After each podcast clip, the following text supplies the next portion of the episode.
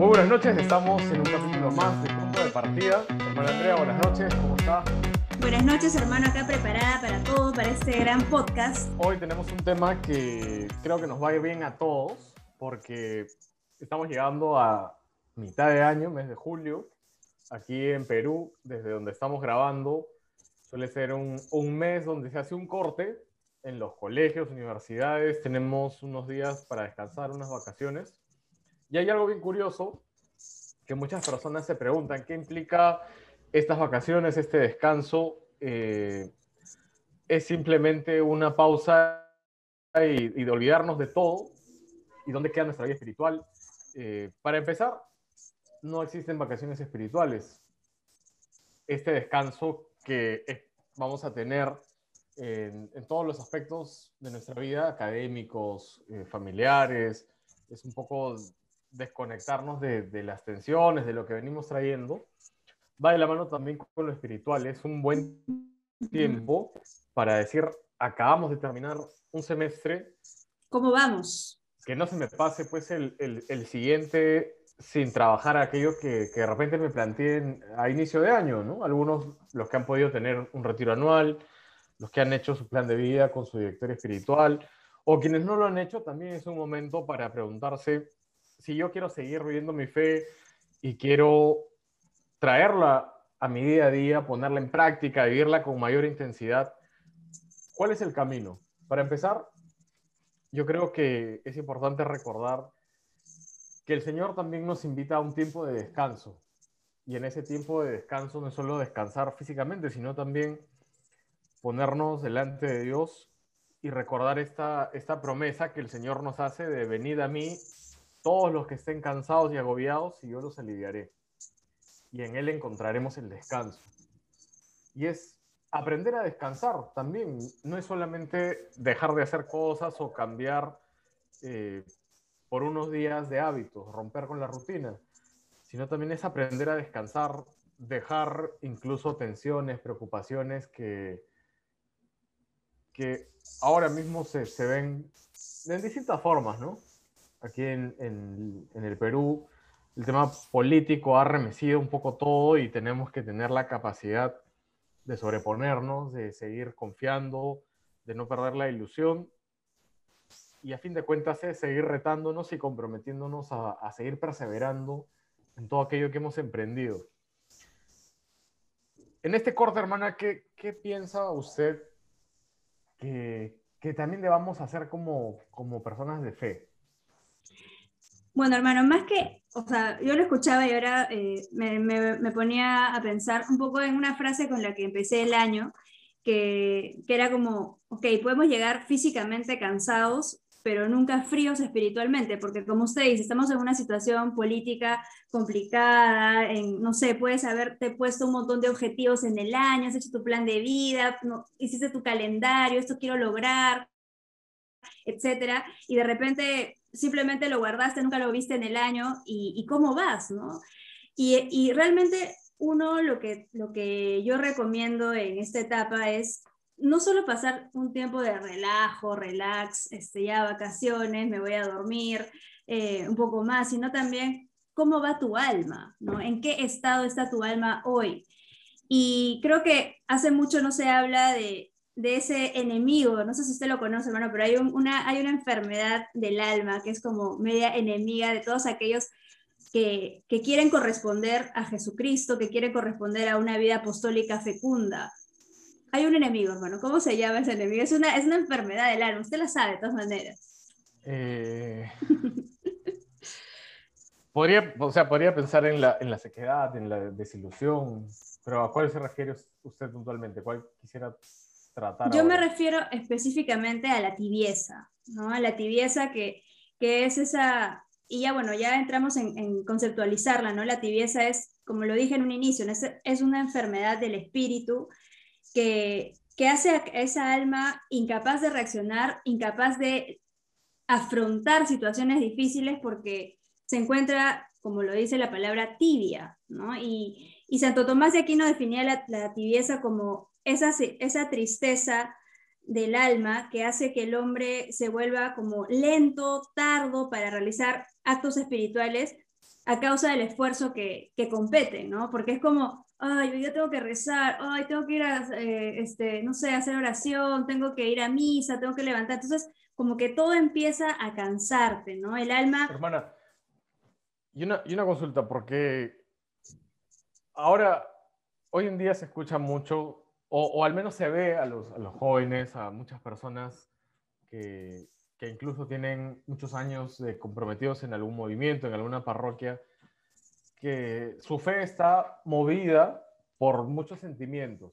Y estos sentimientos suelen ser bastante relativos, ¿no? Épocas, momentos, situaciones, circunstancias distintas. Y, y, podría hacerlos pensar, ah, mi fe se está perdiendo, estoy perdiendo eh, la ilusión, estoy cansado. Y, y, en verdad, por encima de los sentimientos, en el, en el pasar del tiempo y en este perseverar, eh, creo que dejan de ser solo sentimientos y pasan a ser convicciones que nosotros tenemos que ir afianzando en nuestra vida, ¿no? Me es que como, que como, usted lo dice, hermano, este, que eso no estaba planeado para este podcast, pero no importa, yo estoy preparada para todo. este, que realmente, eh, o sea, yo pienso que una relación espiritual con Dios, ese, ese amor que tú le tienes a Dios, no es un sentimiento, no es simplemente sentir maripositas en la barriga como, o ya ese fuego cuando haces oración por primera vez o tu conversión, sino es, o sea, el amor, como lo sabemos, es un acto de la voluntad. Así de, igual manera como cuando una persona eh, se casa y, no sé, pues nacen los niños y el niño empieza a llorar a las 3 de la mañana que quiere, que quiere que le cambien el pañal o que pasó algo, la mamá se tiene que levantar por más que no quiera, por más que no sienta ese, ese sentir, este, uno eh, sabe que le mueve algo mayor, como usted dice, esa convicción de haberse encontrado con alguien, ¿no? Y alguien que es en un movimiento, una parroquia, lo que sea, eh, creo que está, es consciente de que no está siguiendo a, a, la parroquia o al movimiento, sino está siguiendo a Jesucristo, está siguiendo a alguien que tiene es nombre. es una, una, relación. Exacto. Es una relación de, de, de personas y como en toda relación también a veces hay momentos donde la relación se enfría, ¿no? Uh -huh, Entonces, si nosotros acabamos de llegar a este corte de medio año, eh, queremos mejorar esa relación, volver a, a encender el amor, volver a, a centrarnos en, en, ese primer amor de Dios. Uh -huh. ¿Cómo combatimos la, la tibieza? Bueno, antes de cómo combatir la tibieza, hermano, yo pienso que lo importante es saber cómo sé si estoy ahorita en estado de tibieza, ¿no? Claro, y ¿cómo por eso? ¿cómo identificas? Yo le voy a dar los, hay unos puntos clarísimos que vamos a nombrar ahora eh, para que identifiquen si es que ahorita están en estado de tibieza y ojo que no es, ay, ay, uy, estoy en estado de tibieza, qué terrible.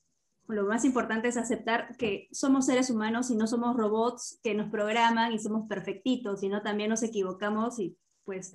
Eh, y también nos, o sea, pasamos momentos difíciles en los cuales necesitamos aún más a Dios. Entonces, eh, bueno, como le decía, hermano, en, un momento, es que una persona que está en estado de tibieza hace, es como que empieza a regatearle cosas a Dios, ¿no? Por eso que eh, usted me cortó un poco al inicio de Santo Tomás decía esto, ¿no? Es esa alma que, que empieza a cansarle todo lo que implique un mayor esfuerzo. ¿No? Entonces, eh, ya yéndonos a las manifestaciones de la tibieza, son cinco, que la serie, la serie vive en cinco, en cinco gracias a un librito que, que me ayudó muchísimo. Eh, empezamos con la primera, hermano. Usted me pone los ¿Cuál ejemplos. Es, ¿Cuál es el libro? De repente alguien lo quiere... Ah, ya, bueno, el librito se llama eh, Hablemos de tibieza para alejar la mediocridad de Antonio Pérez Villaos. Uh -huh. este, son unos manuales de distintos temas que van hablando de tibieza, vocación, seguimiento, fidelidad. Entonces, creo que son muy buenos. Perfecto. Pero bueno, Venga, hermano. Entonces, empezamos. ¿Cuáles son los Arranquemos. tips? Más que tips, hermano, son las manifestaciones. Las manifestaciones son las siguientes. Ya, primero tenemos, o sea, el alma sufre una crisis de aburrimiento, ¿no? Que es ese desaliento interior como porque ha perdido eh, la, esa ilusión, ese ánimo de esas ganas de darle algo grande a Dios, ¿no? Como, pero ¿por qué se ha perdido esas cosas? ¿Por qué llega esa crisis de aburrimiento? Porque ha, ha tenido algunas negligencias, ¿no? Es decir, mm, dejó para hacerlo, qué sé yo, digamos, en el tema de la oración, dejaste tu oración hacerla en la noche, a las 11 de la noche, donde llegaste todo cansado, obviamente te vas a quedar dormido, ¿no? Este, dejaste de ser transparente, dejaste de hablar con tu director espiritual, dejaste de confesarte con transparencia, e, etcétera, ¿no? Entonces, eh, esa crisis de aburrimiento hace que se pierda la esperanza, la alegría y surge el rechazo al sacrificio, ¿no? O sea, al esfuerzo, ¿no? Porque ahora es como, ay, pero yo en verdad estoy en mi zona de confort, tranquila, en mi mueble, echado, hermana, yo puedo hacer mi oración, dormí echada en mi cama y con la luz apagada. Eso no, eso no. ¿Usted qué piensa, hermano? Así no se hacen las cosas.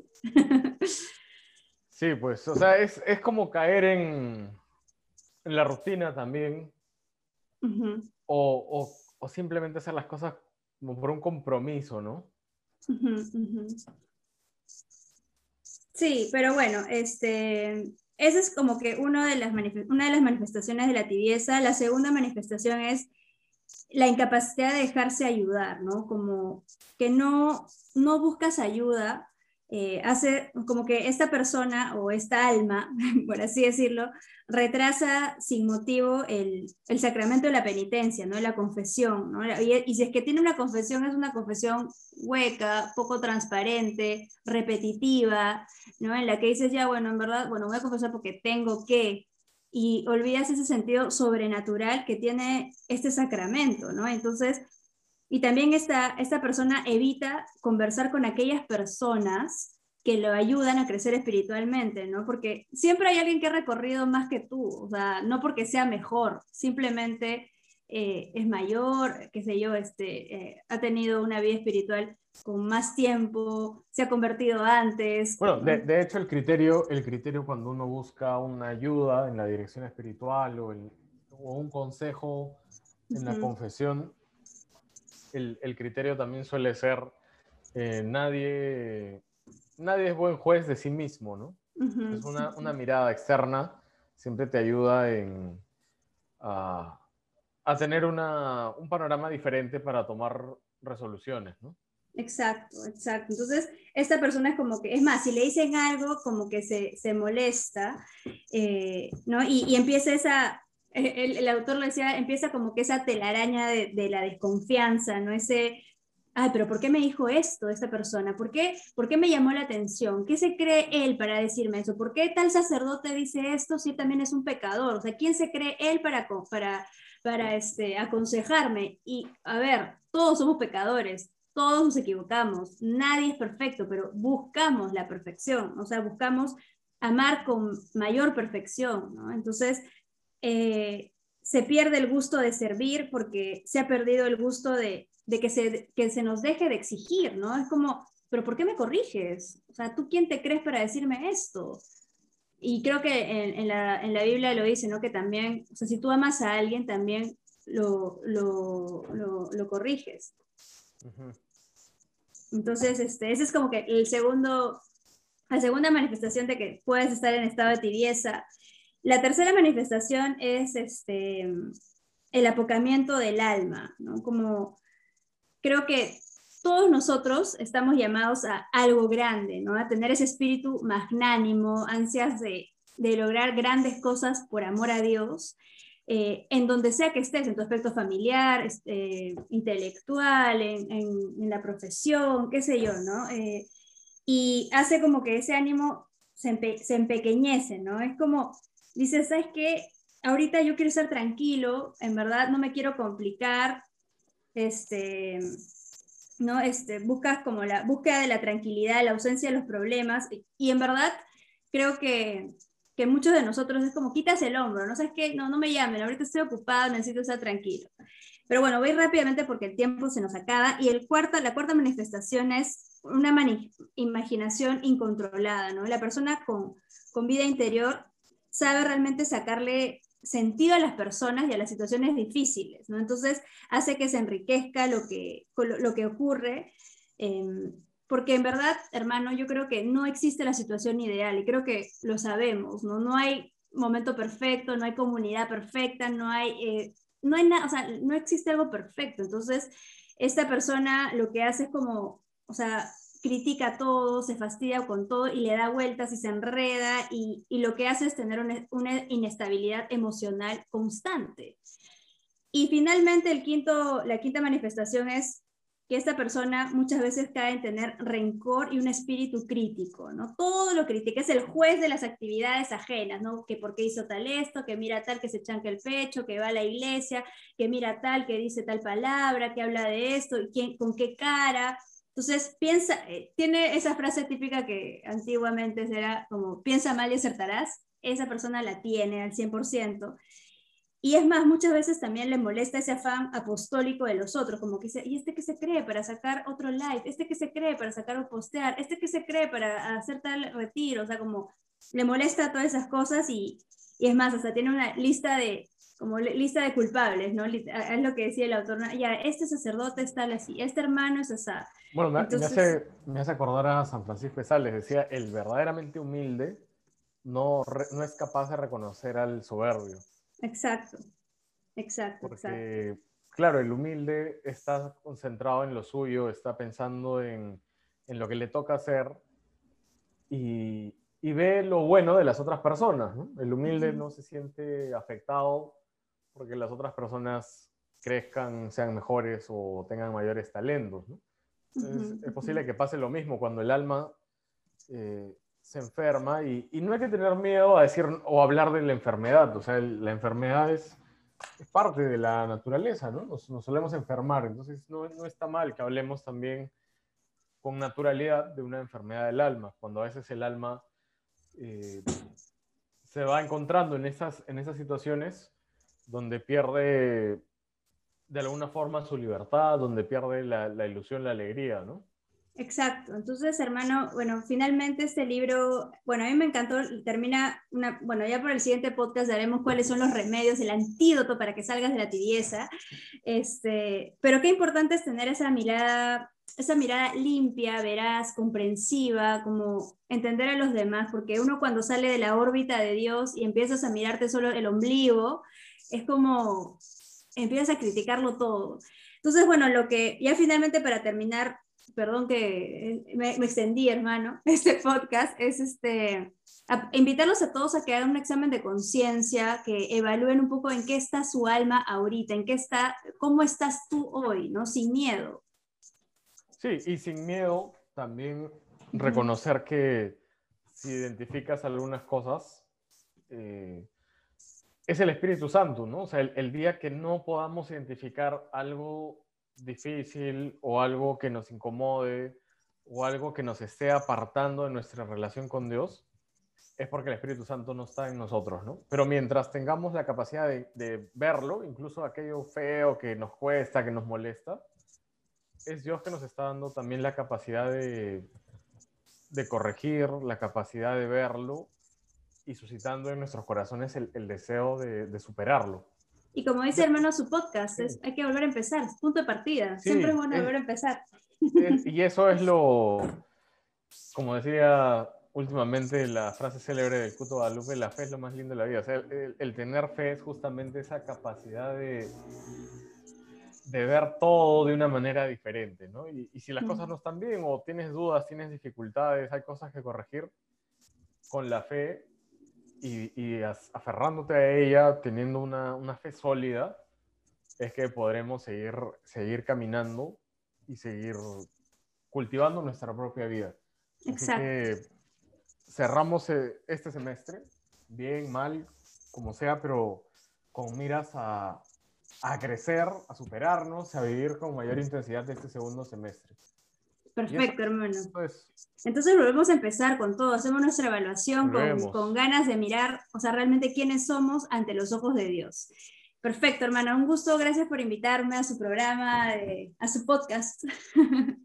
Así que bueno, en la segunda parte, hermana, continuamos, porque si hay, si hay defectos y si hay, hay problemas, también hay remedios y soluciones. Así que en el segundo, segundo episodio vamos con los remedios, vamos a a saber salir de esto, tener un poco las, las estrategias para poder seguir avanzando. Perfecto, hermano. Listo, muchísimas gracias por la invitación. Cambio fuera. Gracias a todos, gracias a todos. Que Dios los bendiga.